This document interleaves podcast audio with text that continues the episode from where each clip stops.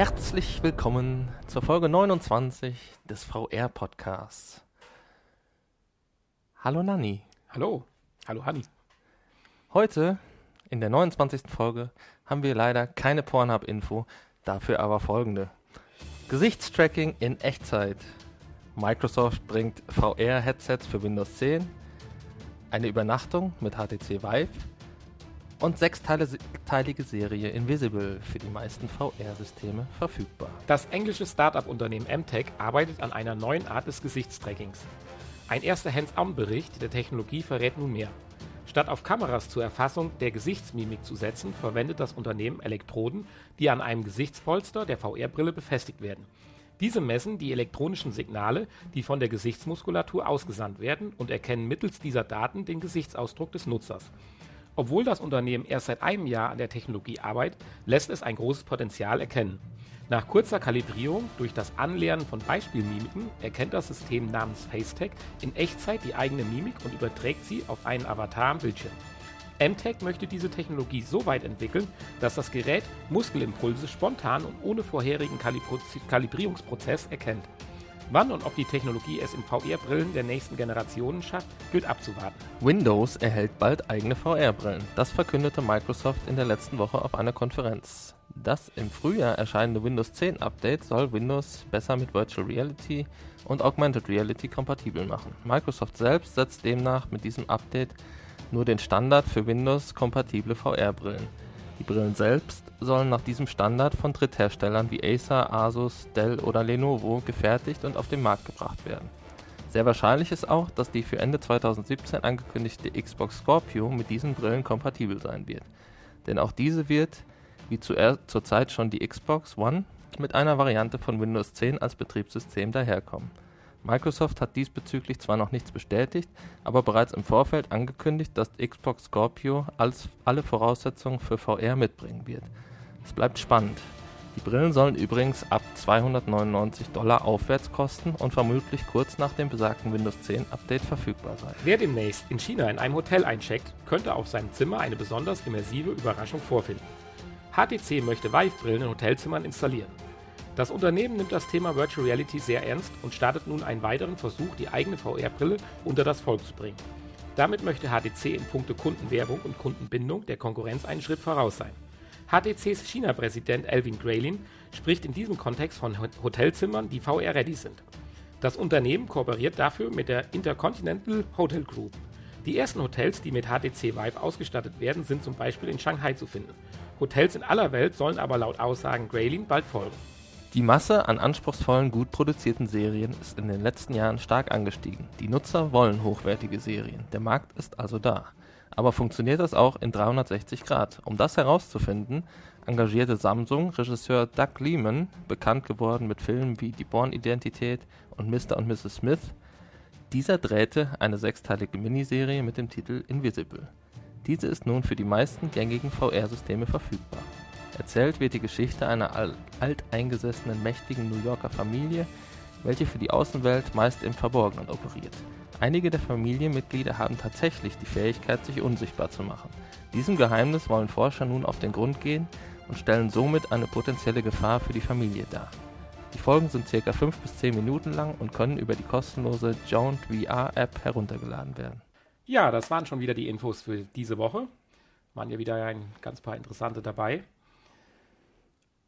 angefangen, jetzt muss ich mal gerade nachgucken mit meinem Startup-Unternehmen. äh, Gesichtstracking. Genau, Gesichtstracking. Irgendwas mit Elektroschocks im Gesicht. Ja, momentan sieht das noch aus ja? wie so eine ganz. Nein. Nein, nein, nein, nein, nein. Umgekehrte, umgekehrte Reihenfolge. Also das Ganze sieht so ein bisschen aus wie so eine ganz ultraflache Gelmaske, die man ja auch schon mal kennt, die man so zur, weiß ich, hier Vorbeugen von Augenringen und sich ja auflegen kann. Also ja, ja, wie diese Bauchweggürtel. Nur halt fürs Gesicht. genau. Aber Ziel ist natürlich, dass diese, diese Geschichten natürlich irgendwann mal in den Brillen integriert sein werden. Und äh, gut, Gesichtstracking im ersten Moment würde ich jetzt, oder hättest du mir das vor 14 Tagen die Frage gestellt, Gesichtstracking, ist das notwendig für VR? Hm, hier und da vielleicht mal bei einem Social Media Pro äh, Projekt oder irgendwelchen Anwendungen, ja, die vielleicht demnächst dann kommen. Aber jetzt im Nachhinein musste ich sofort an Batman denken. Ja? Ja. Hättest du da gerne wenn du in den Spiegel guckst, äh, Ja, möchtest genau. du gerne sehen, wie in dein der, in der, Gesicht End, sich... in der äh, Endsequenz äh, nochmal, wenn man beim Joker in der Zelle nachher drin ist und vor dem Spiegel als Batman steht und posiert und Schattenboxen machen kann und man einfach nur ein riesen Lächeln im Gesicht hat, das hätte ich gerne in dem Spiegel gesehen. Das wäre sensationell. Ich habe da echt gesessen und habe gedacht, wenn jetzt das Lächeln noch zu erkennen wäre, das wäre sensationell. Ja, das ist, denke ich, ein weiteres Feature, was irgendwie kommen wird und wahrscheinlich dann irgendwann mal auch selbstverständlich sein wird, über welche Art und Weise auch dann immer das Gesichtstracking funktioniert. Hm. Hier werden halt keine Kameras benötigt, was ich als Ansatz gut finde. Das macht es ja jetzt vielleicht nicht technisch einfacher, aber für den Nutzer einfacher, weil Kameras haben ja auch immer den Nachteil, die müssen ja immer ein freies Sichtfeld haben. Ja. Und vielleicht Leute mit starkem Bartwuchs oder so haben es dann auch nicht so einfach, Mhm. müssen sich vorm äh, VR-Erlebnis dann rasieren. Und das würde ja hier quasi entfallen, obwohl weiß man nicht, ob die Elektroden durch den Bart funktionieren. Sei mal dahingestellt. Tja, Wird wahrscheinlich auch eher schwierig. wahrscheinlich so ein Gel auftragen vorher. ja, genau. So ein Kontaktgel. ja. Ja, aber zumindest eins der Feature, ähnlich wie Eye-Tracking, was wahrscheinlich relativ zeitnah auch verwirklicht werden kann. Ja, ich denke, Gesichtstracking in irgendeiner Art und Weise mit Sicherheit. Ja. Ob jetzt über Elektroden oder über Kamera oder sonstige Möglichkeiten. Ja, und ich kann mir gut vorstellen, dass, dass die Erfahrung noch ein bisschen Immersiver wird. immersiver macht, ja. Freue Ja. ich mich drauf. Auf die nächste Generation. Du hast uns was von Windows erzählt? Ja, ich habe uns was von Windows erzählt, genau. Microsoft hat ja schon längere Zeit angekündigt, Windows 10 äh, VR oder mit Windows 10 ein, in Windows 10 einen VR-Standard zu integrieren mit dem Update, was nächstes Jahr erscheint. Ja, wie auch immer dieser Standard aussieht, ich denke mal, es wird irgendwie ein, ein Standard sein, dass ich äh, praktisch eine beliebige Brille so Plug-and-Play-mäßig wahrscheinlich ansteckern praktisch kann. gewisse Tools und schon implementiert sind in Windows. Ein die- ähnlicher Standard, wie es ja auch bei, bei Gaming-Controllern vielleicht gibt oder Ja. bei Mäusen, bei Tastaturen. Und praktisch dann darauf zurückgreifen Genau. können und dann einfache Anwendungen halt äh, schneller umsetzen zu können. Dann können wir uns dann demnächst dann virtuell in 3D-Excel-Tabellen bewegen. Wow. cool. ja, in- inwieweit ja, Ja, was das die bedeutet, Brillen natürlich aussehen, sehen, wahrscheinlich, wenn es da ist. wissen wir noch nicht. Aber Gut, es wird natürlich, 299 Euro ist jetzt natürlich auch keine ganz günstige Brille, aber wahrscheinlich wieder so ein Zwischenmodell. und wir hatten ja vor drei oder vier Folgen gesagt, dass man mal sehen muss, wo es hinläuft, weil ja unzählige Brillen auf den Markt kommen und kocht da jeder sein eigenes Süppchen mit seinem eigenen Store und seiner eigenen Software und so weiter. Und da haben wir ja jetzt den ersten Indiz, dass das dann tatsächlich so ein bisschen vielleicht gebündelt wird und der ein oder andere in Anführungsstrichen No-Name-Entwickler einer Brille jetzt auf einen Standard Mhm. oder auf eine Plattform zurückgreifen kann bei Windows 10. Ja, und natürlich die Xbox, ne? Ja, klar. Die eventuell, höchstwahrscheinlich, wenn Microsoft jetzt feststellt, dass das gut läuft, kann ich mir gut vorstellen, dass äh, eventuell sogar Microsoft noch eine eigene Hardware entwickelt und die dann einfach zur Xbox dazu packt oder zumindest verkauft parallel. Mhm. Klar, natürlich. Ja. Ja, meine zweite Info, wenn du sonst zu Microsoft nichts mehr sagen Nee. möchtest. Da stellte sich mir so ein bisschen die Frage, ich meine, okay, so eine Brille, also e- erstmal stellt sich die Frage, ist klar, also Entschuldigung, wenn in Hotelzimmern eine Vive-Brille liegt, dann wird natürlich Pornhub wieder ganz aktuell. um das nochmal heute einzustreuen. Ah, also doch eine Pornhub-News. Ja. Ich musste eben schmunzeln. Äh, nein, äh, was so ein bisschen die andere Frage ist, steht dann auch überall in den Hotelzimmern irgendwo neben der Minibar dann der Hightech-Rechner, der dann das, äh, die Nutzung der Vive-Brille praktisch ermöglicht, weil das gehört in letzter Konsequenz dazu. Der ist wahrscheinlich in der Wand eingebaut. Der dann Rucksack hast, schenkt dann, Kleiderschrank. dann hast du nur so einen so einen Port irgendwo neben dem Bett. Ja. Oder wo auch immer du das Ding äh, ja, benutzen musst, möchtest, sollst. ja, aber gerade die HTC Vive, wenn die, ich sag mal, die, die, das Tracking-System fest in den Hotelzimmern in den Ecken verbaut ist oder so, Ja. äh, sage ich mal, Brauchst du aber schon ein großes Hotelzimmer, ne? Und Da steht ja meistens was im Weg. Bett meistens vor allen Dingen, ja. Oder das ist alles so wegklappbar. Ja, du drückst auf den Knopf, HTC Vive-Modus, das alles dann- klappt sich so ein. spricht ja von einem HD-Ready Hotelzimmerstandard. Ja, okay. Also das, das, das Bett fährt dann in den Boden und dann hast du eine ebene Spielfläche. ja, und die anderen Möbel auch, ne? Das wäre cool. Genau, dann hast du wie wie in so einer Zelle dann. Aus so, der Decke klappt sich dann oder fährt dann so eine Leinwand vielleicht noch aus für den Social Screen. Ach so, okay. Ich weiß nicht, gibt's da sowas? Ja, aber dennoch, sage ich mal, ist es ganz interessant. Also, ob das jetzt es bis nach Europa schafft, ich, ich weiß es nicht. Dass man dann da VR-Brillen rumliegen hat auf den Zimmern. Hm. Lassen wir uns mal überraschen, aber dass ja so manche Hotels, gerade so in Shanghai und Peking und wo auch immer jetzt sie installiert werden zuerst, ja, auf solche Dinge halt voll abfahren, das, das ist ja, ist ja nicht das erste Mal. Ja, die ticken eh ganz anders, ne? Definitiv. Mich wundert, dass der China-Präsident äh, keinen chinesischen Namen hat. Ich hatte mich schon gefreut. Dass ich Na gut, das äh, ist vielleicht eine andere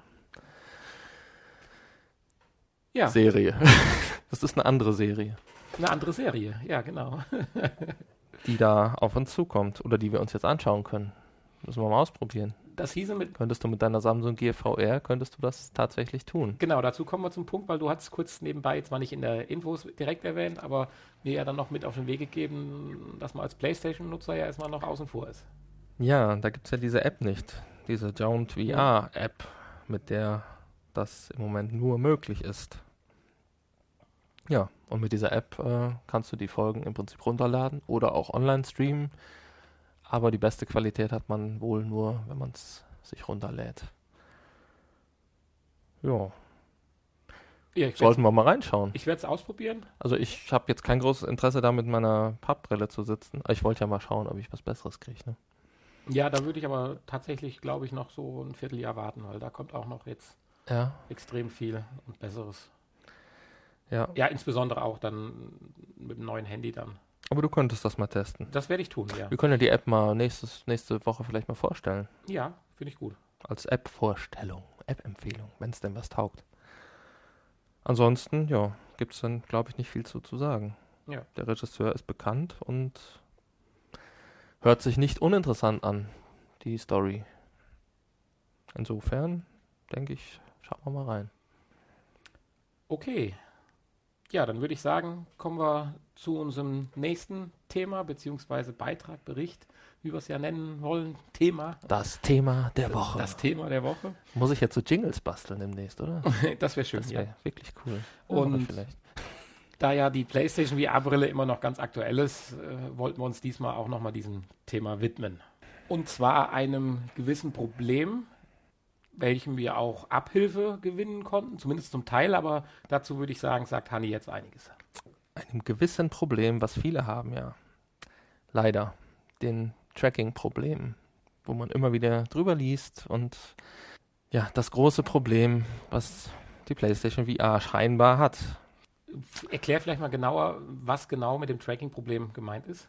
Genau, also es gibt da verschiedene Arten, wie sich das auswirkt. Also die, das, was wahrscheinlich die meisten schon mal gesehen haben, ist, dass äh, wenn man den Controller stillhält und den Kopf stillhält, dass sich das Bild so leicht vor und zurück bewegt und der dargestellte Controller im äh, der virtuelle Controller, den man dann sieht, sich leicht vor und zurück bewegt, obwohl es halt nicht der zuckelt. Fall ist. Ja. Und äh, besonders auffällig halt bei so Spielen, wo man eine Plattform vor sich hat, wie jetzt zum Beispiel Tumble VR oder äh, Wayward Sky, ist es mir extrem aufgefallen, dass halt diese Plattform, die man vor sich hat, ähm, dass die sich auch so leicht vor und zurück bewegt. Und das kann durchaus störend sein und auch schon mal zu leichtem Unwohlsein führen. Ist nicht Du beziehst das aber Extrem, sowohl aber- aufs Headset als auch auf die Controller. korrekt, richtig. Ja, okay. Und bei dir hat das dich ja so gestört, also vielleicht vorab gerade, ich habe es zumindest bei meinen Spieleerfahrungen, man nicht explizit darauf achtet, nicht so wahrgenommen. Scheint dann aber durchaus Zufall zu sein, weil Hani wird ja gleich noch zumindest für ihn eine gewisse Lösungsmöglichkeit vorstellen. Äh, vielleicht hat es bei mir durch Zufall aufgrund der Parameter äh, direkt relativ gut funktioniert. Also ich habe es so nicht festgestellt, aber dich hat es ja tatsächlich so sehr gestört, dass du dich ja auf die Suche im Internet gemacht hast, beziehungsweise dann auch für dich eine gewisse Lösung gefunden hast. Ja, und im Internet vor allen Dingen mit den Lösungsvorschlägen, die da besprochen werden, nicht so viel anfangen konnte, beziehungsweise ja. Heller Hintergrund. Hatte ich eigentlich, ja. Alles das hast du ja schon aus dem Weg geräumt. Du hast ja sozusagen dein komplettes Zimmer umgebaut, neu gestrichen, schwarz gestrichen die Wände. alles, damit alles dunkel ist. genau, ich habe äh, alle Lampen ausgemacht. Ich habe sogar verschiedene, äh, ich habe ja hier verschiedene äh, Lichtquellen und äh, ja, hinter der Kamera mal alles ausgemacht oder mal nur die Lampen hinter der Kamera angelassen und äh, solche Sachen. Fernseher ausgemacht. Und es wurde nicht besser. Und es wurde irgendwie nicht besser, genau. Man soll, wie gesagt, alles, was reflektiert, wegräumen. Glastische, Glastisch weggeräumt. Bilder von der Wand genommen mit Glasscheiben davor. Hast dich ins Zeug gelegt. Trinkgläser vom Tisch geräumt. ähm, ja, dann hatte ich, hatte mir noch einer den Tipp gegeben, ja, hast du denn Laminat in deinem Boden, äh, auf deinem Boden liegen? Das konnte ja auch ein bisschen spiegeln. Dann habe ich mir eine hier Decke? eine Decke auf den Boden gelegt. Sehr schön. Und es hat alles irgendwie nichts gebracht. Die Kamera hatte ich über dem Fernseher installiert. Wo man bislang ja davon ausging, dass es eigentlich die richtige und sehr gute Richtig, Position es wird ja wäre. gesagt, unterm Fernseher oder überm Fernseher. Wobei über dem Fernseher immer wieder. Wobei das natürlich auch äh, wahrscheinlich ein bisschen damit zusammenhängt, wie hoch der Fernseher hängt oder steht. Mhm, natürlich, ja. Jetzt würde ich aber nicht sagen, dass er bei mir besonders hoch hängt. Nein, letztendlich eigentlich ja Gut, er, er, nicht viel anders, wie die Kamera ich jetzt ist bei dir. Mm, ja, richtig. Aber halt, wenn man davor sitzt, halt über Augenhöhe. Mhm. Und da kommst du ja jetzt gleich zu deiner Lösung. Zu, ja, zumindest zu meiner Vermutung. Beziehungsweise es hat mir ja geholfen. Dann hatten wir noch zwischenzeitlich die Vermutung, dass dieses Glas davor, ah, stimmt. das ja, war genau. auch eine schöne. Haben wir uns ja. War ich irgendwie der Einzige, der äh, diese Vermutung hatte, aber es ist tatsächlich so, dieses Glas, was, dieses Schutzglas, was vor den Linsen ist, scheint in gewisser Art und Weise diese Lampen der, die Tracking-Leuchten des Headsets zu reflektieren.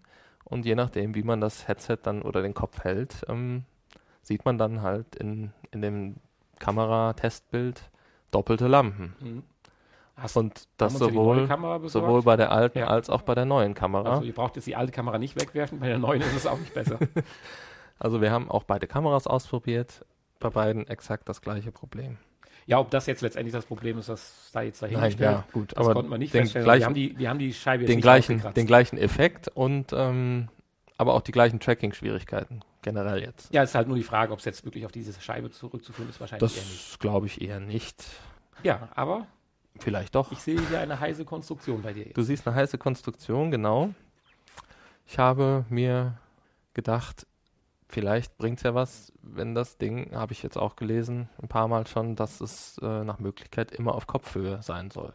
Jetzt sitzt man ja aber nicht immer und steht auch nicht immer, deswegen verändert sich die Kopfhöhe. Und da habe ich mir einfach gedacht, so ein Stativ wäre doch ganz cool. Jetzt hatte ich hier aber noch so einen alten Mikrofonständer, oder nee, so alt ist er gar nicht. Jetzt habe ich halt das meine Gesangskarriere kurzzeitig pausiert und äh, ähm, konzentriere mich etwas mehr auf VR-Fehlersuche, Lösungsvorschlagsuche und habe die Kamera praktisch auf diesen Mikrofonständer ja, geklebt mit einem TESA Power Strip. Ein bisschen Werbung an der Stelle, die haben es aber auch verdient, sehr gute Strips. ding, ding, ding, Sponsor bei TESA. Mit der Halterung, die ich kurz vorher noch, die eigentlich für den Fernseher gedacht war, gekauft habe, für 13 Euro auf deine Empfehlung hin, die auf dem Fernseher sehr gut funktioniert hat. Aber. Ja, es ist keine Notenständerhalterung. gut, wäre jetzt nicht notwendig, aber äh, ja. als Kabelhalterung Führung, äh, dient sie jetzt. Ja, es sieht sehr, sehr, sehr stylisch aus. Also man könnte jetzt mal Sony anschreiben, ob sie das nicht in ihr Portfolio aufnehmen wollen. Auf jeden Fall hat man jetzt die Möglichkeit, das Ding hoch oder runter zu schieben. Blöd ist halt nur, dass das Kabel jetzt wiederum ein bisschen zu kurz ist. Ich warte noch auf die Verlängerung, die vielleicht irgendwann erscheint.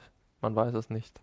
Dieses Mysterium der genau. PlayStation 4 Kamera. In manchen Ländern gab es mal eine, in manchen Ländern gibt es auch eine für Bei viel Geld. eBay kannst du tatsächlich eBay England, glaube ich, ersteigern oder Sofortkauf machen. Ja. Aber 69 Euro ist mir dann doch zu viel für ein Stück Kabel. Bei Amazon England erscheint nächsten Monat, ich glaube am 9. November, eine von einem Dritthersteller eine Verlängerung für 19 Pfund. Die werde ich mir vielleicht mal bestellen. Ja, auf jeden Fall habe ich festgestellt, dann habe ich nochmal alles kalibriert, die ganzen Lampen, das soll man ja auch machen. Man kann ja die Lampen, des, die Tracking-Leuchten des Headsets kalibrieren, von den ganzen Controllern, von den Move-Controllern. Das habe ich allerdings auch gemacht. Das kann man ja alles machen. Man kann die Kamera kalibrieren, keine Ahnung, ob das irgendwie eine Auswirkung hat oder ob es wirklich nur für die Ausrichtung, ein Testbild für die Ausrichtung ist. Ja, und Du positionierst sie ja jetzt so, dass sie Ich auf Augenhöhe ist. positioniere sie auf Augenhöhe und richte mich dann der linken Kameralinse aus, also von mir aus Mit gesehen links. Gesicht, linke Kameralinse, ja. Genau. Das ist auch die Linse, die aktiv ist bei diesem Testbild im Prinzip. Also die rechte hat da nichts zu sagen. Äh, wenn man drauf schaut, die linke, nicht aus Sicht Wenn man der drauf, Kamera, genau, von mir aus hat, draufschaut. sagt. Vor der soll man sich ja auch mittig platzieren, dann, wie du gerade schon sagst. Genau. Und dann muss ich tatsächlich hier ziemlich dunkel machen. Dann mache ich hier die Vorhänge zu, damit die Glasscheiben nicht spiegeln. Ah, ich dachte, damit man dich von draußen nicht sieht. Ich habe jetzt noch nicht, ich habe jetzt noch nicht wieder alle Szenarien durchgespielt mit Vorhang auf und Licht an und so. Aber erstmal hast du eine Verbesserung. Licht aus, Vorhang zu, Rollläden runter, ähm, hat tatsächlich eine Verbesserung gebracht. Also hat es irgendwie was damit zu tun. Wahrscheinlich, also wahrscheinlich ja mit der Augenhöhe. Denn Mhm. das war ja die letzte Änderung. Da würde ich jetzt kurz einhaken. Glaubst du, es hat tatsächlich nur mit der Höhe zu tun oder auch mit der Entfernung? Weil es war ja so, ich weiß nicht, wie du sonst gespielt hast, aber mit jetzt dem Ständer und wie du dich dann davor setzt oder stellst, hätte ich jetzt gefühlt, als Gast in Anführungsstrichen in deinem wunderschönen Etablissement hier, äh, den Eindruck, dass du einen guten Dreiviertel, näher, Dreiviertel Meter näher dran bist, als bei der Konstellation, wenn die Kamera am Fernseher, dein Fernseher ist ja an der Wand montiert. Würdest du sagen? Ja, das ist, deswegen stelle ich die Frage jetzt mal in den Raum. Deswegen, weil auch, Also, Weil wenn ich gesessen habe, habe ich mich ja schon da auch in die Mitte des Raumes gesetzt. also du würdest sagen, du bist nicht näher dran. ja, nicht viel, weiß ich nicht. Weil ich bin jetzt bei Aber mir diesen, zu Hause näher dran. Abstand von 1,50 Meter bis 2 Meter, teilweise aber wird er sogar bis ist 3 nicht viel. Meter Das angegeben. Bei einer Couch, das funktioniert nicht. Das Nee, das ist richtig, nein. Das, das äh, funktioniert nicht. Ähm, aber ich habe mich ja dann schon mit dem Stuhl schon auch so positioniert, dass ich nicht weiter als 2 Meter. Ja, aber gerade innerhalb dieser, dieser 1,50 und 2 Meter, meine ich, wenn ich überhaupt einen Unterschied bei mir feststelle, äh, würde ich sagen, dass man, wenn man an der Brille, an der Kamera näher dran ist, es tendenziell besser wird. Natürlich nicht mitten davor, Ja. das ist klar.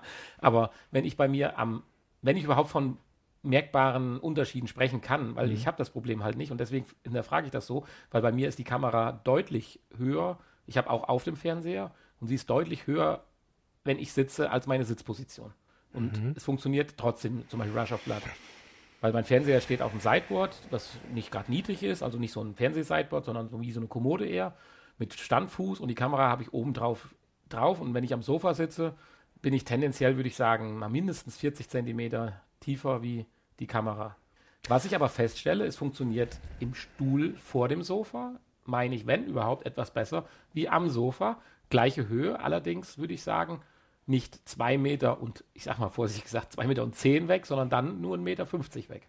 Deswegen wollte ich hinterfragen, ob du auch das Gefühl hast, dass du näher dran bist oder wirklich bei dir die Höhe ausschlaggebend war. Ja, jetzt ist aber Rush of Blood, glaube ich, auch kein gutes Beispiel zum Testen, weil alle Spiele, wo du, in denen du dich selbst bewegst, da fällt das, glaube ich, gar nicht so auf und so ist das gar nicht so schlimm, wenn das, wenn das Tracking nicht hundertprozentig Ich funktioniert. kann es halt auch nur bei Rasch auf Platz sagen, mit den, mit den Schießgewehren, also mit den Schrotflinten und Pistolen, Ja. dass diese, wenn ich näher dran bin, eher zu meinen, meine Arme zu meinen virtuellen Händen passt, als wenn ich mich in meinem Sofa halt hinsetze. Weil es geht darum, wenn ich halt zum Beispiel, klar, es kann natürlich auch mit dem Kalibrieren zu tun haben. Du tust ja in dem Spiel nochmal die Position kalibrieren. In dem Fall hat das, Deswegen kann ich, ich eher mit dem, wahrscheinlich gar nicht so eher mit dem. Kalibrieren. Also ich Ja. rede ja jetzt halt von diesen, äh, Ruckeln und von Zuckeln. diesen Ruckeln und Zuckeln. ja, wie genau. gesagt, da kann ich leider nicht. Das müsstest du mal ausprobieren und Mhm. tatsächlich mal ein Spiel ausprobieren wie Tumble oder Wayward Sky oder so, wo du, wo du eine feste Position im Spiel hast und äh, die Figur sich nicht bewegt, sondern das, was Ja. sich bewegt, vor dir passiert. Insofern, äh, ja, das wäre mal interessant zu wissen, ob du dann da, äh, wobei du ja auch sagtest, äh, bei Spielen, wo du den Controller vor dir siehst, dass der Controller jetzt auch relativ ruhig Ja, klar. Also ich habe halt die Probleme Ja. nicht so äh, und habe gar nicht darauf geachtet, wo ich sie positioniere. Für mich wäre jetzt mal interessant, wenn du vielleicht mal die nächste Zeit, weil du sagst, du gehst ja jetzt je nachdem, ob du im Stehen oder Sitzen spielst, mit der Kamera mit. Wenn Mhm. du das einfach mal bewusst dann einmal nicht machst, weil du hast ja jetzt auch einen etwas anderen Winkel, wie du sitzt im Raum. Ja. Dass du einfach mal sagst, du lässt die Kamera auf der Höhe der Sitzposition oder umgekehrt auf der Höhe der Stehposition und setzt dich dann mal hin. Ob dann dieses Tuckeln und Ruckeln wiederkommt oder ob es vielleicht noch mit dem Drittparameter zu tun hat, dass du jetzt in einem anderen Winkel jetzt im Raum sitzt. ja, ist ja schwierig momentan, das auszuloten. Ja, ja, ja, ja. Ne, ist richtig. Ja, es wird, ich denke mal, wir werden noch ein, zwei Mal drüber sprechen. Aber Richtig, erstmal ja. ein guter Tipp, wer auch massiv diese Probleme hat, auf alle Fälle die Kamera mal in die Hand nehmen und gut, wenn einer nicht direkt ein Mikrofon Zumindest sollte man mit der Kameraposition mal ein bisschen rum experimentieren. Ja. Also vielleicht, wenn man sie oben drauf hat, mal unter den Fernseher stellen oder andersrum. Oder mal auf irgendein anderes Möbelstück, weil es muss ja nicht unbedingt in Fernsehrichtung sein, sondern es ist ja nur wichtig, dass du selber dich vor der Kamera positionierst. Für mich Insofern, war halt die Aussage nur wichtig, dass die neue Kamera keine Verbesserung bringt, weil Ja. das wäre dann schon wieder so ein kleiner, hm, ah, jetzt muss man sich auch noch die neue Kamera kaufen. nee, das macht sie definitiv nicht. Das habe ich ausprobiert. Ja, es wäre halt schön, wenn es äh, bei allen ohne irgendwelchen Sonder, ohne irgendwelche Sonderkonfigurationen funktionieren würde. Aber gut, ist halt eben nicht so.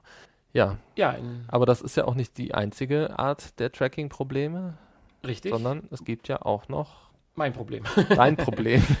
Ich habe halt relativ viel. Beziehungsweise bist du ja auch nicht der Einzige mit diesem Problem.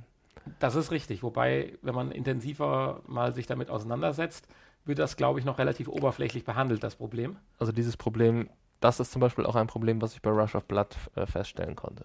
Mhm. Aber erzähl erstmal das Problem. Ja, also auch da geht es ja in zwei verschiedene Richtungen. Ob das jetzt die gleiche Ursache hat, äh, sei jetzt dahingestellt. Es gibt ja einmal das Problem, wir nennen es mal das Problem, äh, sowohl in VR-Titeln als aber auch, und das ist, wo mir es eigentlich aufgefallen ist und auch massiv aufgefallen ist, im Cinematic-Mode, weil ich halt einfach, einfach mal auch Lust hatte, normale Spiele einfach mal mit diesem großen Bildschirmerlebnis zu spielen.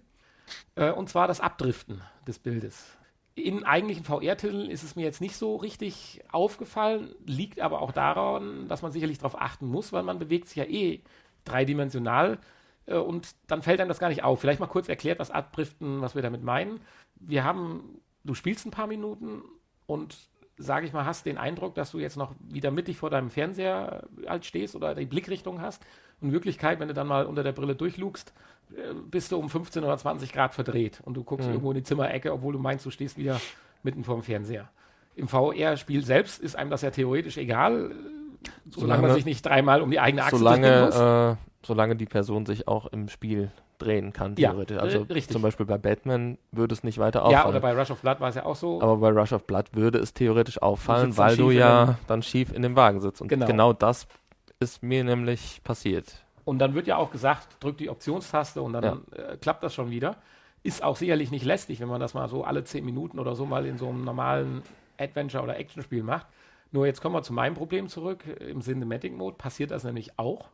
Äh, und massiv aufgefallen ist es mir, als ich mich drauf gefreut habe und das erste Mal dachte, jetzt holst du mal hier schön Assetto Corsa aus dem Schrank wieder raus und hast zwar kein VR-Erlebnis wie bei Drive Club, wo ich gleich noch was zu sagen möchte, aber du hast einen tollen Bildschirm vor der Nase und bist mitten im Spiel drin, wenn du dann, je nachdem, welche Kameraperspektive du hast. Ja, und dann habe ich mein Lenkrad ausgepackt, meinen Sitz und habe angefangen und nach zwei Minuten denke ich so, verflixte Scheiße, ich bin ja am Schielen. Mein Lenkrad, weil nicht so wie beim VR-Spiel, dass du mit dem Controller oder mit dem Motion Control ja immer vor dich hast, egal wie rum dich drehst, ist ja dein Lenkrad erstmal fix. Das kannst du ja schlecht mit um die Ecke nehmen. Und ich stellte dann nach vier, drei, vier Minuten fest, dass ich aber nicht mehr geradeaus auf mein Lenkrad schaue, um zu fahren, sondern in Wirklichkeit, sage ich mal, so auf die A-Säule vom Auto schauen muss, um das Bild mittig vom, vor mir zu haben. Und das ist bei zumindest der Art von Spielen, also Rennsimulationen, äh, eine wirklich lästige Geschichte und nicht praktikabel. Klar, nimmst du einen Controller und steuerst mit dem Controller, dann rutschst du halt ein bisschen nach links auf deinem Sofa und äh, dann fällt das wiederum gar nicht auf. Aber beim Lenkrad merkst du schon, ich sag mal vorsichtig gesagt, 5 Grad. Da denke ich so, verflixt, woran liegt das? Dann habe ich mich auf die Suche gemacht. Klar, du bewegst deinen Kopf. Da kommen wir aber gleich noch, was ganz lustig ist äh, dazu, dass das eigentlich völlig egal ist. Aber du bewegst ja deinen Kopf. Und dann denke ich so, hm, okay, der Kurs geht immer nur rechts rum, das Bild driftet nach links ab, fährst den Kurs mal andersrum, mal gucken, ob dann ein Bild nach rechts abdriftet, wegen deinen intuitiven Kopfbewegungen. Tut's nicht, driftet trotzdem nach links ab. Dann denke ich, ist das ein Problem von Assetto Corsa? Raus, Project Cars reingeworfen, gleiche Problem. Ich denke so, verflixt, das kann nicht sein. Dann äh, Lenkrad weggepackt. Ich denke, hat es mit dem Lenkrad zu tun, weil du hast sowas gehört, der Motion Controller wird nicht richtig getrackt. Man soll sich bitte mittig davor setzen und so weiter. Der lag ja bis dahin irgendwo in der Ecke. Denke ich, nimmst den Motion Controller. Braucht er vielleicht zum Tracking. Gefahren, muss man sich sehr darauf konzentrieren, weil mit dem Controller kannst du ja, wie gesagt, dann dich auch mitdrehen. Aber wenn du dich zwingst, gerade sitzen zu bleiben, siehst du das Bild einfach weglaufen. Das die ersten Minuten sehr stark und wenn du dich dann darauf einstellst, indem du dein ganzes Lenkrad oder alles packst und dein ganzes Sofa rumdrehst um 5 oder 10 Grad, dann wird es immer weniger. Wenn du das zweimal gemacht hast und nach 20 oder 15 Minuten kannst du danach auch anständig spielen, weil dann die Verschiebung nur noch wirklich im Millimeterbereich ist und du kannst 10, 20 Minuten, wahrscheinlich auch eine Stunde spielen, ohne dass eine merkliche Veränderung ist. Aber nach mhm. der Neukalibrierung über die Optionstaste hast du nach anderthalb, zwei Minuten ein total, also ein äh, relativ verdrehtes Bild. Ich würde jetzt mal gefühlt sagen 10, 15 Grad. Ist in einem Bewegungsspiel kein Thema, aber beim Autorennspiel äh, schon eine Hausnummer. Und dann habe ich das weiter untersucht. Ich denke so, verflixt, hat das mit dem Cinematic Mode zu tun oder wie auch mhm. immer. Bin rausgegangen und mehr oder weniger durch Zufall stelle ich fest, dass das sogar im Menü passiert. Ich mit meinem Lenkrad, mit den, ist ein Trustmaster, mit den Playstation-Tasten rumgewirbelt und so weiter. Und einmal sehe ich verflixt, links siehst du den Bild, ich habe auf mittlere Bildschirmgröße, links siehst du das Ende des, des, des Menüs gar nicht mehr und rechts ist der Rand vom Menü schon in dein Bildzentrum, also das ist jetzt übertrieben formuliert, aber reingerutscht. Wieder mhm. justiert mhm. und passiert immer wieder. Wir haben es bei dir ausprobiert. Ich hätte jetzt das Gefühl gehabt, ein bisschen tut es das auch. War natürlich jetzt ein bisschen kurz. Wir haben ja also auch kein Lenkrad, wo man sich direkt dann ausrichten kann. Gefühlt würde ich sagen, ist es bei dir wesentlich weniger als bei mir. Aber was viel interessanter ist, was uns aufgefallen ist, weil im Internet wird ja dieses Wegdriften auch sehr deutlich beschrieben, dass es zumindest beim Cinematic Mode nichts mit Tracking zu tun haben kann. Denn ich habe dir zugeguckt und ich denke so, hä, verflixt, die Lampen sind ja aus. Ich stehe vor der Kamera, nichts passiert. Weil im Cinematic Mode ja überhaupt kein Tracking über die Kamera erfolgt, ja. sondern nur die eigenen, ja, ich sag mal, Gyro-Sensoren Wahrscheinlich. Im, ja. in der Brille benutzt werden. So, das heißt also, da muss irgendwo der Haken vergraben sein. Der Haken vergraben, der Hase begraben. Jetzt ist natürlich die Frage, das Wegdriften bei VR-Titeln, wo du es hast bei Rush of Blood. Ist es denn da vielleicht das Tracking oder auch das grundsätzliche Problem, äh, weil zusätzlich natürlich auch noch die Gyrosensoren äh, von der Brille genutzt werden? Das wäre jetzt mal interessant und das wird sicherlich das, ein bisschen dauern, bis wir das rausfinden. Das würde ich jetzt vermuten in dem Fall. Also, dass es nichts mit dem Tracking zu tun hat. Mit dem Tracking, das hat sicherlich äh, ist sicherlich daran schuld, dass du zwischendurch vielleicht mal, dass die Waffen und die Arme nicht mehr zu deinen richtigen Armen oder zu deinen Move-Controllern passen. Das hat sicherlich mit dem Tracking zu tun, aber dass du dann irgendwann schief im Wagen drin sitzt, das ist wahrscheinlich genau dieses Problem. Wobei ich das jetzt zuletzt auch nicht mehr feststellen konnte.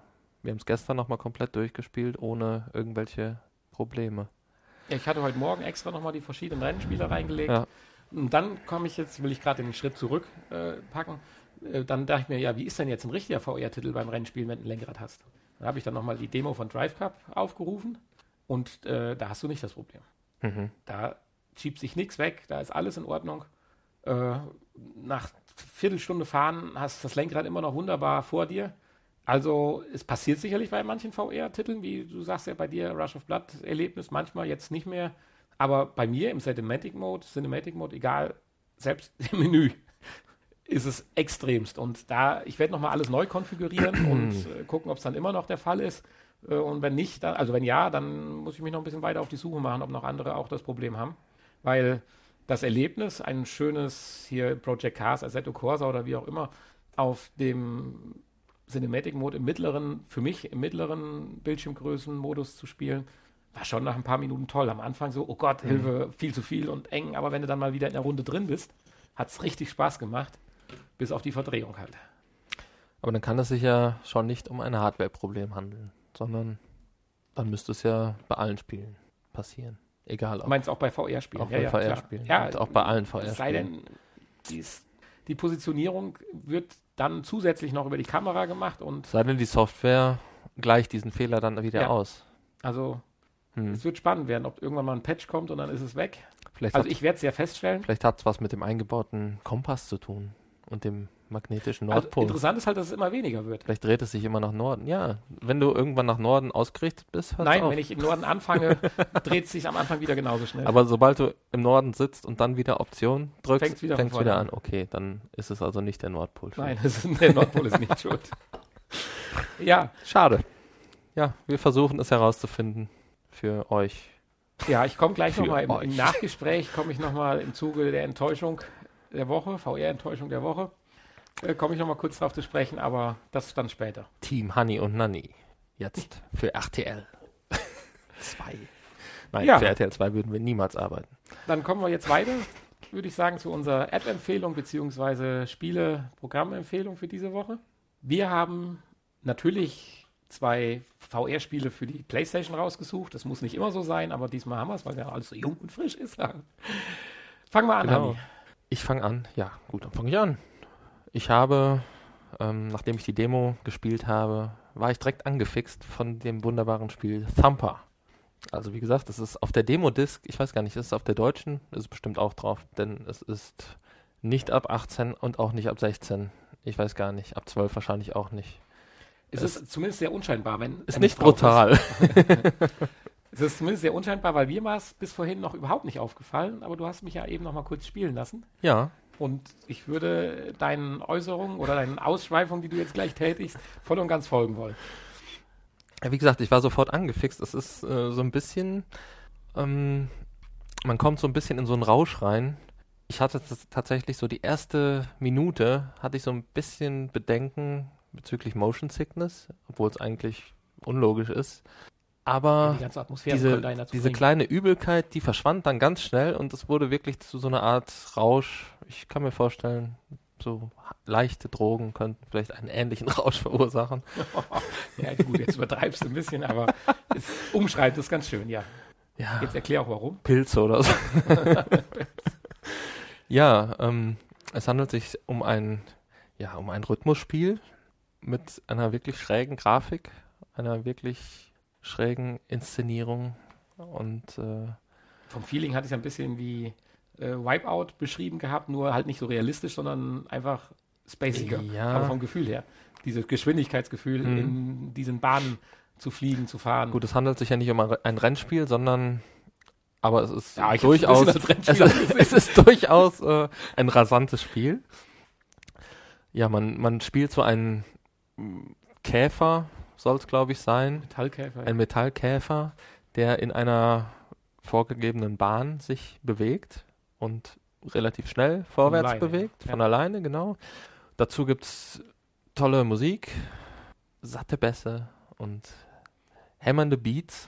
ja, und dann ist es dann so eine Art Und ähm, es ist genau so eine Art Reaktionsspiel, wie man es ja auch von vielen anderen Rhythmus- und Musikspielen auch kennt. Ähm, ja, Beispiel, weiß ich nicht, Guitar Hero Ja. oder sowas. so eine Vereinigung von Guitar, äh, Gu- Gu- Guitar, von Guitar Hero und äh, Wipeout, ja. Und ähm, ja, je weiter man kommt, desto mehr Tastenkombinationen kommen halt dazu. Man muss dann an bestimmten Stellen halt meistens passend zum Rhythmus der Musik eine Taste drücken oder auch zwei Tasten drücken und oder eine Taste und ein, ein Richtungsknüppel. Äh. Scharfe Kurvenmeister Genau. im Rhythmus, gewisse Punkte treffen. Und je besser man das, je besser man das macht und je zielgenauer man das macht, desto mehr Punkte bekommt man und ja, man, am Ende kriegt man dann eine Wertung. Man kriegt auch eine Zwischenwertung. Da sagst du, die wird viel zu kurz eingeblendet. Ja, da du werden möchtest gerne deine Zwischenpunkte länger sehen. Ja, man fährt ja so ein, zwei Minuten Ja. und äh, hat dann, weiß ich nicht, sieben, acht scharfe Kurven, in denen man Tastenkombinationen drücken muss. Ein paar Punkte getroffen, die man hätte treffen müssen. Ein paar Hindernissen äh, abgeräumt. Und das wird ja nachher dann ganz kurz auferlegt. Also man kriegt zwar den Gesamtrang, geht ja von A bis keine Ahnung was. Also A ist am besten, es sei denn noch S wie Super, super. super gut. Hast du ja eben ein paar Mal gesehen. Und äh, diese Zwischenwertung, da steht dann aber auch noch neun perfekte Kurven zum Beispiel. Und das Genau. sind halt vier Zeilen, die sind für mich, ich meine, ich bin eh kein guter Leser von der Geschwindigkeit her, aber die sind so schnell ein.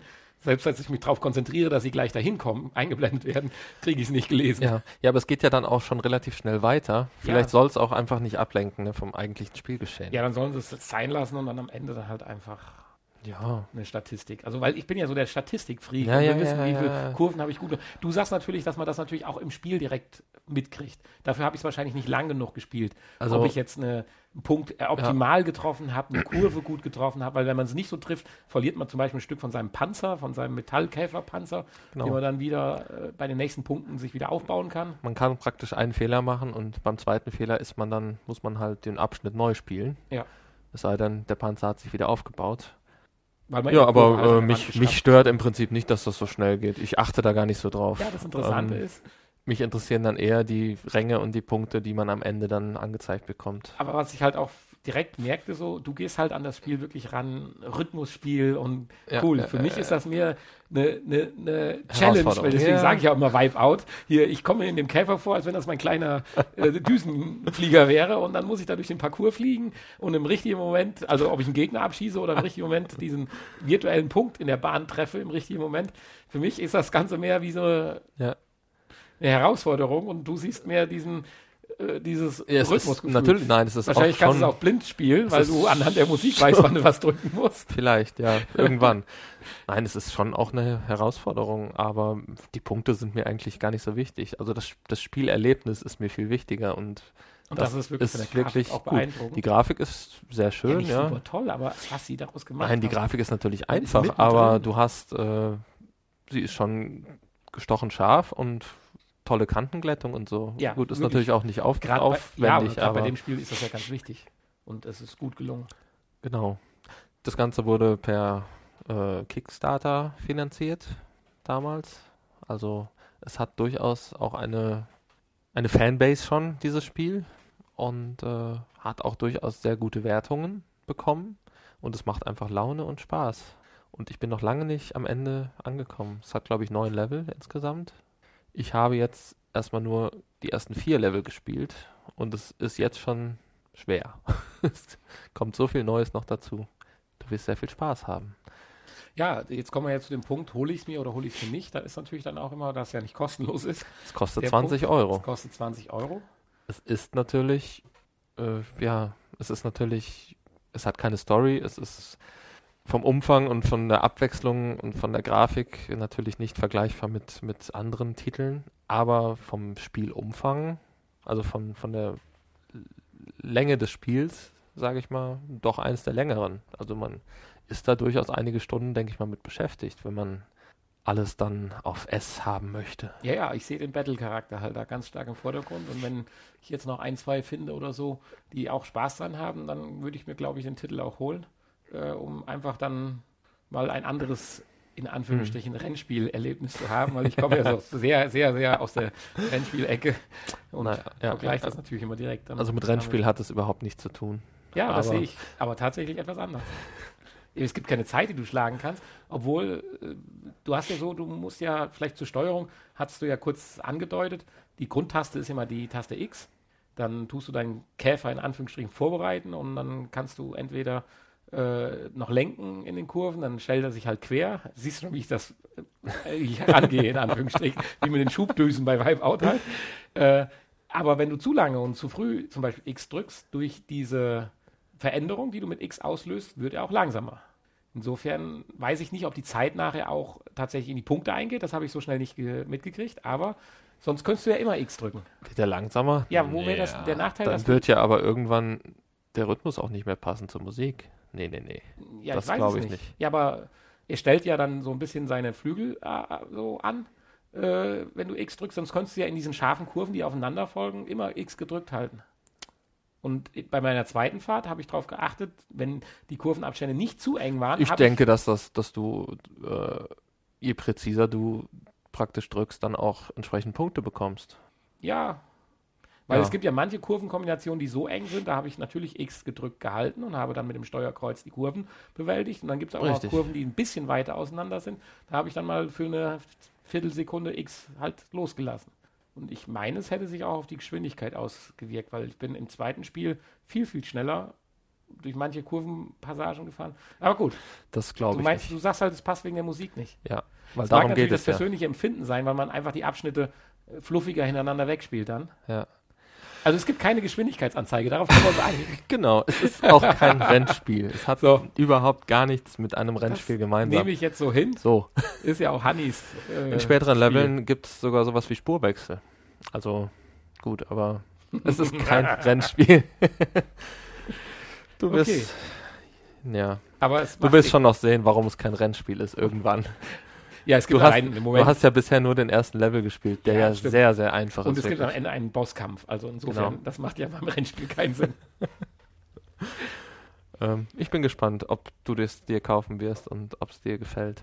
Wie gesagt, das erste Level ist komplett in der Demo enthalten und allein das macht schon viel Spaß. Also einfach mal ausprobieren. Ich werde es noch zwei, dreimal ausprobieren und dann entweder entscheiden, es ja, zu kaufen. und am Anfang war ich der Meinung und habe lange überlegt, ob die 20 Euro das wirklich wert sind. Und mittlerweile würde ich sagen, ja, doch. Man Also kriegt schon für die 20 Euro, würde ich mal sagen, ausreichend geboten. Es ist nicht zu teuer. ja, also wenn weitere Spiele noch verschoben werden, diese Bridge Crew oder so, dann werde ich es mir, glaube ich, dann mal irgendwann holen. Ja, wobei The Bridge Crew natürlich wieder ja, im 60er-Euro-Bereich liegt und Ja, nein. wahrscheinlich auch nicht viel mehr Spielzeit bieten wird. Oh, also da wäre ich sehr enttäuscht. Ja, ich, Also wenn The Bridge ja. Crew nicht ein Spiel ist, was du eigentlich Multiplayer-mäßig ewig spielen kannst, also sag ich mal wie Battlefield Multiplayer, dann wäre ich schon natürlich kannst du sicherlich machen, aber es wird sich alles wiederholen und wahrscheinlich irgendwann langweilig werden. Also wie, viel ist ja auch noch nicht bekannt Nee, darüber. richtig. Aber da wollen Da wir jetzt wollen auch wir heute gar eben- nicht drüber Wir sprechen. wollen jetzt erstmal zu deinem Spiel kommen. Ja, mein Spiel wäre 20 Euro sicherlich nicht wert. Labern schon wieder so lange hier. Also mein Spiel ist sicherlich keine 20 Euro wert, aber ist es denn die 1874 wert, für die man als PlayStation Plus Mitglied es zurzeit im Shop runterladen kann? Äh, meins kostet übrigens auch nur 1990 oder 99. oh, dann, dann, dann heute. ich würde ganz gerne heute vorstellen, nämlich The Assembly. Das ist ein Spiel von den Entwicklern Endreams und ist momentan als Download-Titel runterzuladen. Aufmerksam darauf geworden bin ich eigentlich schon durch das schöne Cover. Wobei Cover, ich meine, ich komme halt noch aus der Generation, wenn ein schönes Cover in einer Pappbox im Regal steht, dann zieht mich das schon an. Und hier geht es halt darum, dass so ein bisschen äh, so mystisch äh, Umgebung halt wie so eine verwaiste Welt, dann laufen so zwei auf dem Cover rum, aber da kann sich jeder selbst sein Bild drum machen und da geht es ja auch nicht drum. Das Spiel gibt es schon seit einiger Zeit für Oculus Rift und HTC Vive und ist jetzt nochmal speziell für die PlayStation 4 VR-Geschichte Mhm. ein bisschen aufpoliert worden und optimiert worden natürlich auch und ist alles im allem so dann auch wirklich ein hervorragender PlayStation VR-Titel.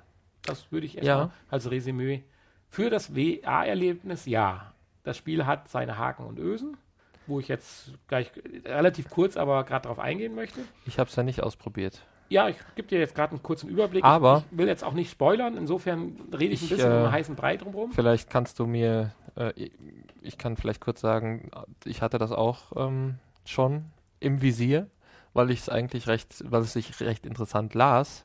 Aber ich habe halt viel Schlechtes darüber gelesen. Und Ja, komme ich gleich zu. Da würde mich mal interessieren, warum oder ob das wirklich so ist oder wie du das empfunden Ja, hast. also, okay. Also prinzipiell erstmal kurz ein Abriss, worum es geht. Es ist also ein Spiel, was im Prinzip aus der Ich-Perspektive gespielt wird. Allerdings nicht nur aus der Ich-Ich-Perspektive, sondern aus zwei Ich-Perspektiven. Nein, das war jetzt ein bisschen verworren. Also man steuert prinzipiell zwei Protagonisten. Man kann auch nicht selber zwischen denen hin und her springen, sondern das bringt die Geschichte mit sich. Zum einen ist man der Wissenschaftler Carl Person, der in dieser mysteriösen, unterirdischen ja, Labora Laboratoriums, Base, Basis arbeitet. Und zum anderen ist man die äh, Madeline Stone und die ist, ja, ich sag mal vorsichtig gesagt, so die Maus im Käfig, nämlich eine äh, Protagonistin, die an so einem Versuchstestprogramm teilnimmt. Viel mehr möchte ich und darf ich an der Stelle, denke ich, auch nicht sagen, um zu sponsern. Jedenfalls Sponsern? Co äh, äh, Spoilern, sponsern, ja. ja, ich habe das umsonst gekriegt, das Spiel, also deswegen. Nein, äh, Jeder Zuhörer kriegt von uns ein Euro gesponsert für das Spiel. Und du kriegst dann zwei Euro vom, von Sony oder vom Entwickler? Ja. genau, so läuft das Spiel. Crowdfunding. Nein, das war ein Scherz. Keiner Äh, kriegt hier Geld von uns. Ja, jedenfalls in dieser geheimen. Anlage werden irgendwelche Versuche anscheinend auch an Menschen gentechnischer Art und Weise durchgeführt und alles ist auch nicht so fürchterlich legal und äh, gewissenhaft. Insofern, darum geht es ja auch, das halt aufzuklären. Einmal ist man halt dieser Wissenschaftler, man kann dann durch diese unterirdische Basis laufen, um äh, durch Gegenstände, die man findet, Tonaufnahmen, Schriftstücke, das Belauschen von anderen Gesprächen, so ein bisschen herauszufinden, worum es da eigentlich geht. Ein bisschen komisch ist, dass man der Wissenschaftler ist und weiß nicht, worum es geht und dass er es herausfinden muss. Aber gut, das ist eine Sache. Die andere Art und Weise, da ist man halt wie diese Madeleine, die, oder Madeleine, die ja diese Testprotagonistin ist. Und das ist eigentlich ganz lustig gemacht, weil da sieht man genau, worum es geht. Man muss dann gewisse Tests ausführen, ob man anscheinend für das Programm geeignet oder nicht ist. Und dann werden halt im Prinzip gewisse Szenarien aufgebaut und dann sind wir dann schon praktisch äh, bei der eigentlichen Bezeichnung des Spiels. Es ist ein mehr oder weniger ein Click and Point Adventure, wenn ich es jetzt richtig gesagt habe. Andersrum, aber auch. Point and Click Adventure, richtig. Äh, es gibt, werden einem gewisse Rätsel vorgegeben und die werden dann halt äh, mit der Möglichkeit der äh, VR-Technologie halt umgesetzt. Das ist ganz nett, aber dann kommen wir schon zum ersten Haken. Zum Beispiel, was mich bei anderen Spielen wahnsinnig fasziniert hat, dass man seinen Controller sieht, seine Hände sieht, wie auch immer, hast du hier nicht.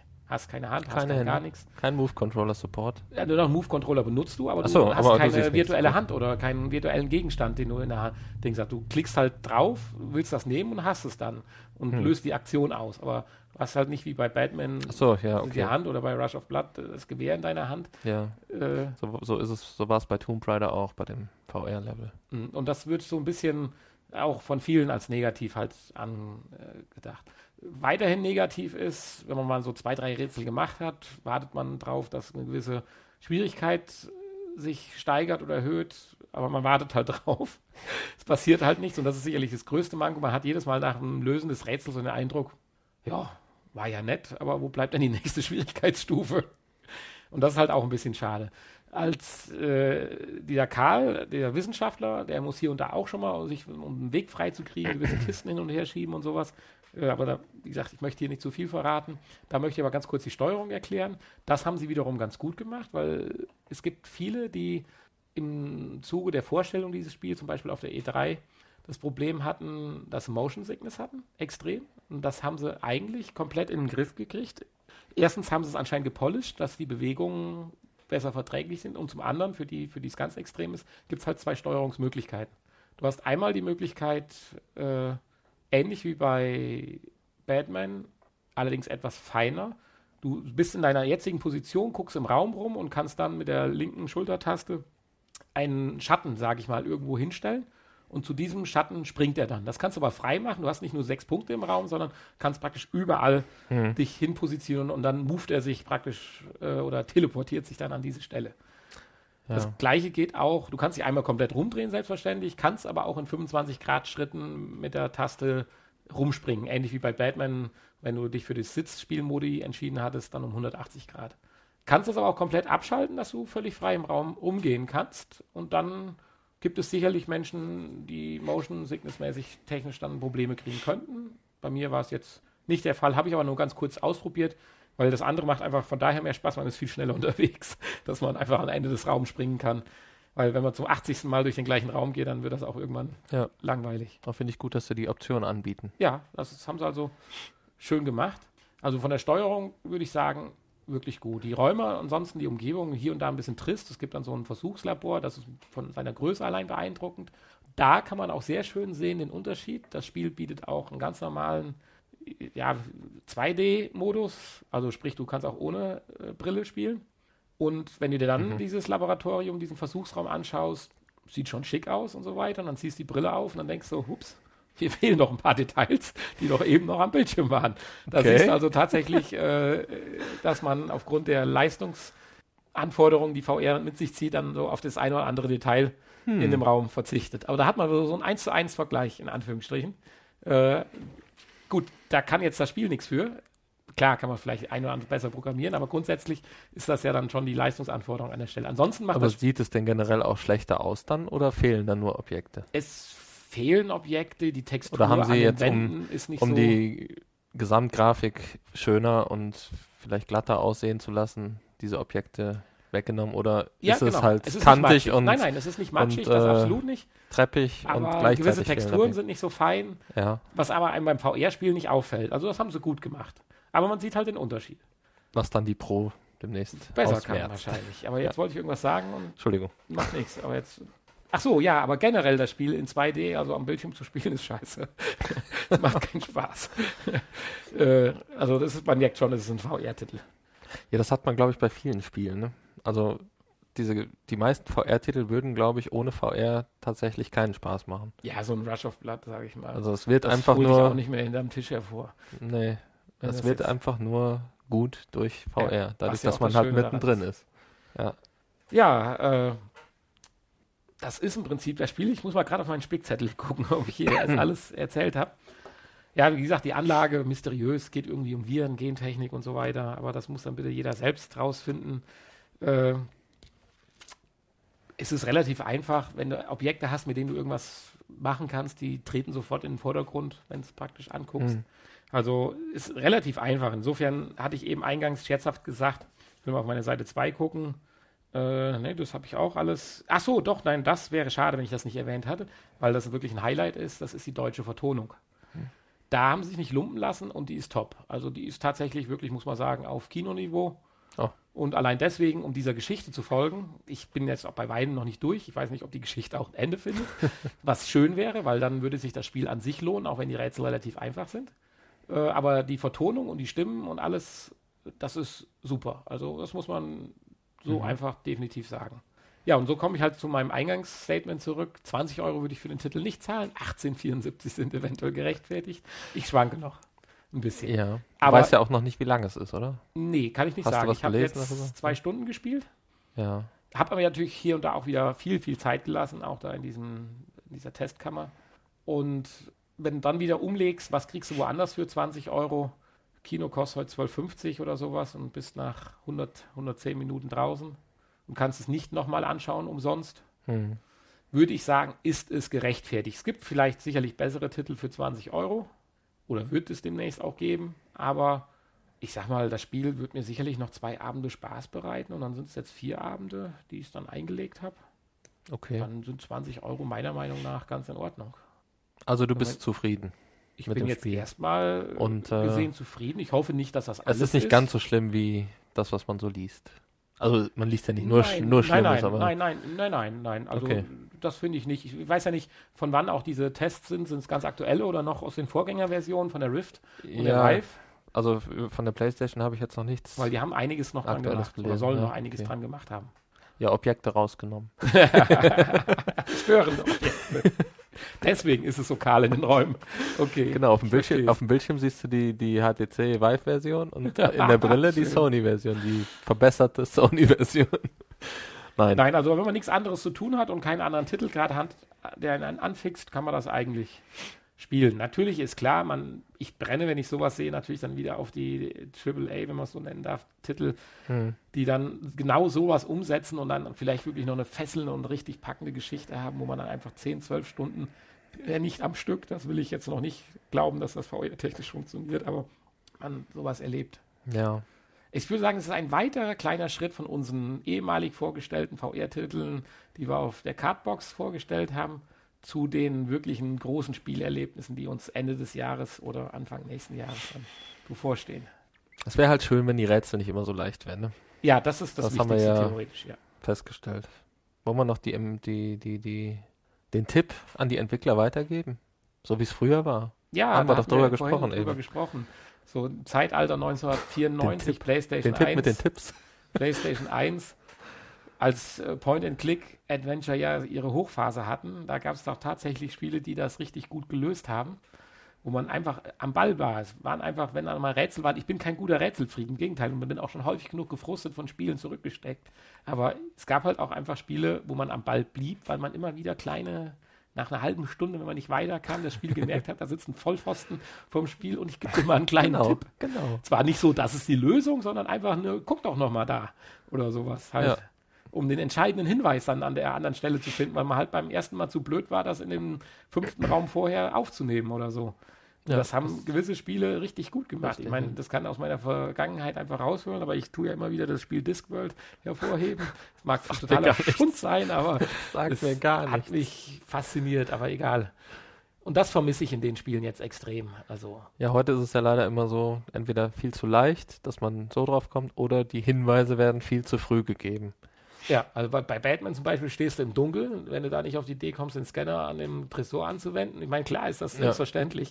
Aber wenn du auf dem Schlauch stehst, wirst du nicht mehr irgendwo mal einen Tipp kriegen, so Ja, nach äh, dem Motto, Stimmt. hier äh, findest du den fünften Brief irgendwo in der Schublade, wenn du durchsucht hast, wo äh, Fingerabdrücke drauf sind oder äh, habe heute mit verschmierten Händen den Tresor benutzt oder irgendwie sowas. Äh, Dann bist du im, im, Hm. im Arsch. Ja, und bei manchen Action-Adventures wird es ja auch gerne, wo es mal Rätsel gibt heutzutage, wie Tomb Raider, Uncharted oder sowas, äh, wo man mal Rätsel lösen muss, die auch nicht so super schwer sind, aber dann will man sich vielleicht mal noch umgucken, Schatz suchen oder so und will das Rätsel noch gar nicht lösen. Ja, genau. Da kommt aber schon die, die die Stimme aus seinen Gedanken, die sagt, äh, wollen wir nicht mal da oder da gucken oder nee, will äh, ich nicht gerade. was, äh, man könnte ja eventuell mal die Kurbel, was ist denn das da? Kann man die vielleicht benutzen und, und schon, Und das war früher ohne Grafik viel besser. das stimmt, das stimmt, das stimmt. Aber Das vielleicht auch nur in unserer Erinnerung. Naja, Gut. Das war meine App oder mein Spiel für die PlayStation VR. Nächstes Mal gucken wir ja, ob wir mal im Whistlebild zumindest mal drüber Ja. sprechen können. genau. Ich würde sagen, wir kommen auch schon wieder zum Ende. Bevor wir zum Nachgespräch kommen, äh, sage ich mal, wo man uns findet. Ein kleines Thema habe ich da ja noch angekündigt. Ja, richtig. Haben wir ja, Enttäuschung. die Enttäuschung haben wir letzte Woche ja ausgelassen, obwohl wir ein paar hatten. Aber wir haben sie mittlerweile vergessen. Insofern schwamm drüber. Aber du hast eine neue Enttäuschung. Ich habe eigentlich auch eine kleine Enttäuschung der Woche. Kann ich vielleicht kurz erwähnen. Ähm, ja, www.vrpodcast.de. Da findet man alle Infos zu allen Folgen und so Zu weiter. selten besucht. Zu Ist unseren das eine kleine Enttäuschung? anderen Podcast und anderen Podcasts und äh, wie man uns erreichen kann und uns schreiben kann und uns Geschenke schicken kann. Bis dahin, bis zur nächsten Folge und bis zum Nachgespräch Bis zur nächsten Woche. sagen wir auf Wiedersehen Auf Wiedersehen. und auf Tschüss. Wiederhören. Tschüss. Halli, hallo zum Nachgespräch. Nachgespräch. Ah, da können wir den Jingle Der jetzt Jingle. wieder. Bang. Fängst Die du mit einer kleinen Enttäuschung an? Enttäuschung der, die Enttäuschungen der Woche. Ich habe dir ja schon davon erzählt gerade. Ist dir eigentlich mal aufgefallen, unser Nachgespräch hat sich verändert.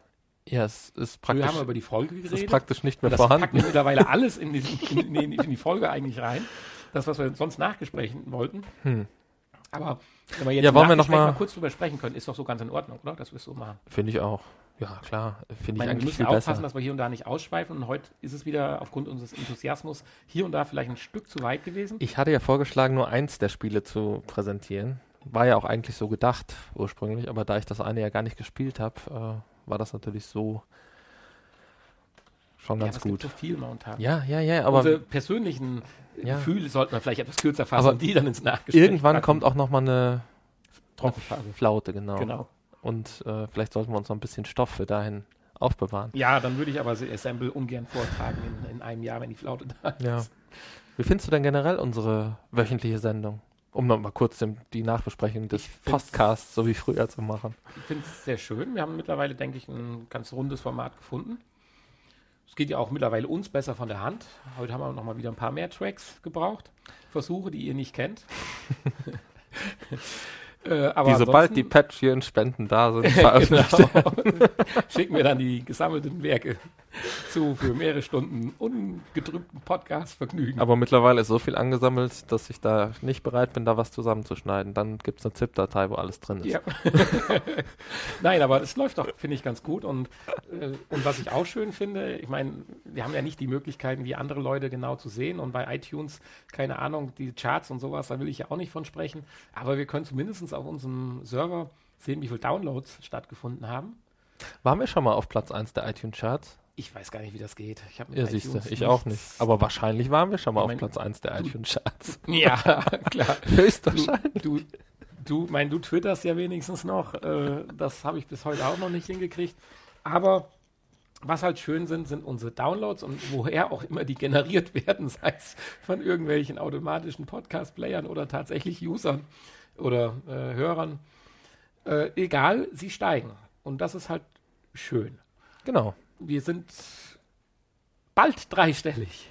Ganz knapp dran. Unsere letzte Folge, unsere Folge 28, nein, unsere Folge 27, Entschuldigung, die vorletzte Folge, kratzt soeben gerade. Also wenn noch einer sie nicht gehört hat, der diesen Podcast kommt, noch mal kurz auf Download drückt, dann haben wir die 100 überschritten. Meine, andere laufen da ja in Sphären von Tausenden rum oder Zehntausenden. Ja. Aber wir sind mit einer soliden dreistelligen Summe. Ich hatte gesagt, wir Ja. haben irgendwann haben wir mal die 50 ausgerufen und ich finde, die 100 ist jetzt relativ schnell gekommen, dass wir sie jetzt als Ziel ausrufen können und vielleicht schon überschreiten dann direkt. Und dann gehen wir vielleicht dann irgendwann mal das große Ziel 250. Ja. Es wird dann für mich irgendwann anstrengend, an Ja. verschiedenen Geräten immer runterzuladen. Mit verschiedenen IP-Adressen.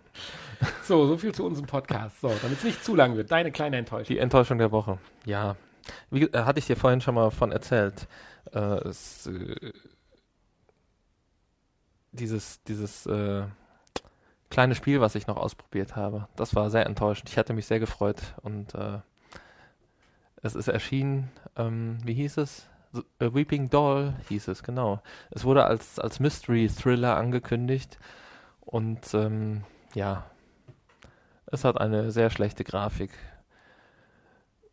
Ich hatte mir sowas vorgestellt wie diese Spiele, die es zuhauf auf dem, auf dem Handy gibt, äh, wo man so praktisch ja, aus dem Raum entkommen muss. Wie hieß das? 100 Floors, Mhm. so ähnlich.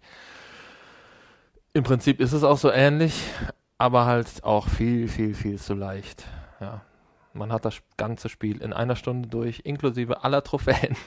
Also, wer Trophäen mag, kann es runterladen, aber es ist die 8 Euro für Plusmitglieder nicht wert. Wollte ich nur mal kurz sagen. Es war sehr enttäuschend. Und es kam keine Spannung auf. Es war nicht gruselig, die Story war langweilig und Und das heißt bei dir ja schon was. Wenn es dich nicht gruselt, dann können wir es wirklich in eine Tonne kloppen. man hätte da viel mehr draus machen können. Wollte ich nur mal kurz sagen, damit Ja. ich auch was zu sagen Wollen wir da habe. auch nicht länger drüber reden. Aber jetzt es bist du dran. war. Ja, meine Enttäuschung der Woche ist dann doch etwas technischer Natur. Bei meinen Experimenten und meinen Tracking-Problemen, die vielleicht kein Tracking-Problem sind, sondern aus irgendwelchen anderen Gyrosensoren-Problemen herausrühren, das haben wir ja noch nicht abschließend klären können, ist mir dann eins aufgefallen. Klar, VR ist natürlich vom Erlebnis schon sensationell und wenn du dann halt auch Drive Club spielst und die Möglichkeit hast, im Cockpit zu sitzen, dich umzudrehen oder auch die Stoßstangenperspektive nimmst und in den Kurven-Einlenkungspunkten ein bisschen nach links gucken kannst, ist schon toll. Aber in dem Zuge, insbesondere für mich, für das Genre Autorennspiele, ist dann aber wieder mir aus Erinnerung geholt worden, dass eigentlich jetzt nochmal für mich persönlich eine große Chance vergeben wird. Weil zum Beispiel äh, Drive Club, ob sie es jetzt gut oder schlecht machen, ich weiß es nicht, aber das Spiel ist schlecht zu spielen. Es macht zwar Spaß, aber schlecht zu spielen. Die Textur ist matschig, die Fahrbahnmarkierung verläuft im, im Nichts und äh, du hast ein riesen Gebüschmüll, weil man also Spiele gewohnt ist, selbst auf der PlayStation 3 oder wir haben es eben gesagt, Gran Turismo 4 auf der PlayStation 2, da ist das einfach kein Rennerlebnis. Das ist, keine Ahnung, kommst dir vor wie 1990 in der Arcade in der Spielhalle oder sowas. So vermatscht und verwischt ist das. Nicht, dass es keinen Spaß macht, einmal um das VR-Erlebnis zu haben. Also da wünscht man sich die Pro und dann vielleicht auch ein besseres Spiel und Drive Club hat es nicht so hingekriegt, ich weiß es nicht, keine Ahnung. So schlecht, dass es wirklich Manko ist. Wir haben sonst immer gesagt, VR-Titel brauchen gar nicht grafisch so gut sein, weil man ist ja mittendrin. Das ist definitiv aus der Stoßstangenperspektive nicht der Fall ist nicht spielbar. Also nicht für länger, wenn du jetzt wirklich drauf und dran bist, was weiß ich, hier 50 Runden Nordschleife zu fahren, um deine Zeit zu knacken. Nee, würde ich nicht wollen. Aber deswegen habe ich ja den Cinematic Mode ausprobiert und habe einfach mal die anderen Rennspiele reingeworfen. Wo ich dann schon begeistert war. Ich habe mit dem großen Bildschirm angefangen, das hat mich umgehauen, das war zu viel. Weil da musst du dann halt selber links und rechts gucken, Mhm. was keinen Sinn macht. Der mittlere Modus war dann schon sehr gut und im Nachhinein gesehen auch wirklich sehr gut, weil wenn man mal ein paar Minuten eingetaucht ist ins Spiel, passt es. Am Anfang dachte ich immer noch zu groß, gehst mal auf den kleinen Bildschirmmodus. Da stelle ich auf einmal fest, hups, der kleine Modus funktioniert ja ganz anders. Wenn du auf Ja. kleinem Bildschirm stehst, kannst du nicht im Bild gucken, sondern das ganze Bild dreht sich mit. Korrekt, ja. So, und das ist beim Rennspiel dann völlig blöd. weil dann wirst du mich schuckeln, weil dann kriegst du Motion Sickness, ohne dass du VR spielst. Wobei der kleine Bildschirm ja auch wirklich blöd Ja, aber im ersten Moment dachte ich, weil der ist immer noch größer wie der Monitor, den du vor dir hast. Äh, aber hat halt, er hat halt eine wirklich ja nur ein, ein, Viertel der Auflösung oder noch weniger. Da habe ich gar Insofern. nicht drauf geachtet mehr äh, weil es machte keinen Sinn vom Prinzip her. Ja. Dann habe ich mich auf den mittleren eingeschossen es hat Spaß gemacht und dann kam halt das Abdriften. Das ist aber auch nicht die Enttäuschung, weil ich da mir sicher bin, dass sie das irgendwann in den Griff kriegen durch Software-Update, Patches, wie auch immer. Äh, aber ich war, wurde ein bisschen traurig, oh. weil wenn man jetzt diesen tollen Cinematic Mode hat und diese tollen, tollen Spiele,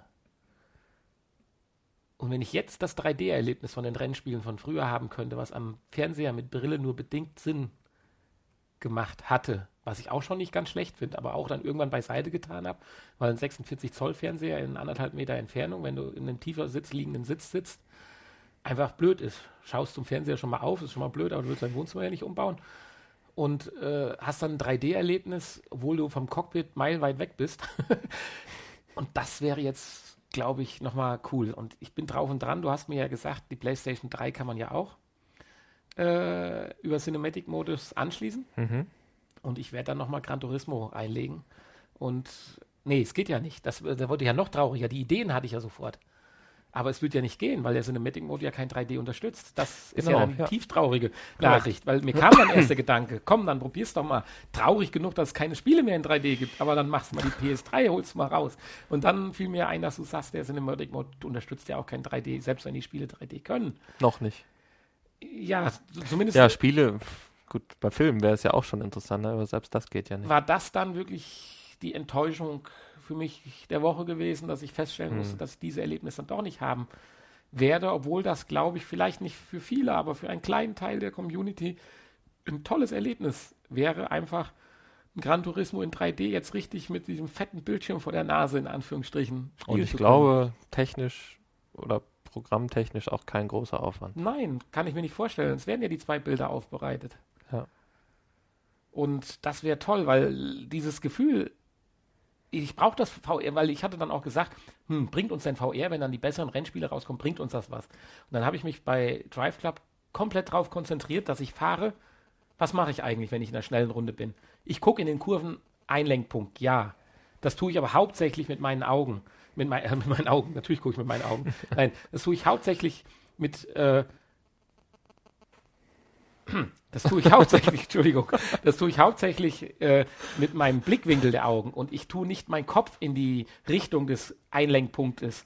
Vielleicht minimalen Zentimeter und wenn das per, mit VR umgesetzt wird, ist das super und toll und klasse. Nur wenn dadurch die Grafik flöten geht, ist es nicht notwendig. Aber diesen 3D-Effekt zu haben, wirklich bei einem guten Rennspiel, das würde mir völlig ausreichen und fände ich gut. Insofern meine Enttäuschung der Woche in der Hoffnung, dass das vielleicht noch irgendwann kommt. Gut. Ich denke, das wäre durchaus aber mit dem Patch ja machbar. Nein, Insofern hoffe hoffen wir mal. Und ich kann mir auch nicht vorstellen, dass es schwierig ist, 3D, ein, ein Spiel 3D-fähig zu machen. Insofern vielleicht. Vielleicht erkennen das noch ein paar mehr Leute, ja, die das wäre mal schön. jetzt demnächst die Brille aufhaben, dass das schön wäre, jetzt nochmal das doch mal einen Brief. Schreib doch mal einen Brief an Sony. Okay. An Sony. Sony. Ja, ich habe gehört, du musst weg. Ja, mein Handy hat gerade vibriert. Ich bin schon eine Stunde spät dran heute leider. Äh, ich würde sagen, das war dein, unser Podcast. Dein, dein Flieger. Ja, mein Flieger, Flieger wartet.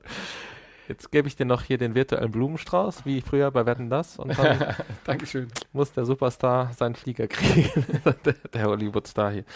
Ja, wir sagen mal Tschüss, oder? Ja, Tschüss. Hat eh schon viel zu lange gedauert.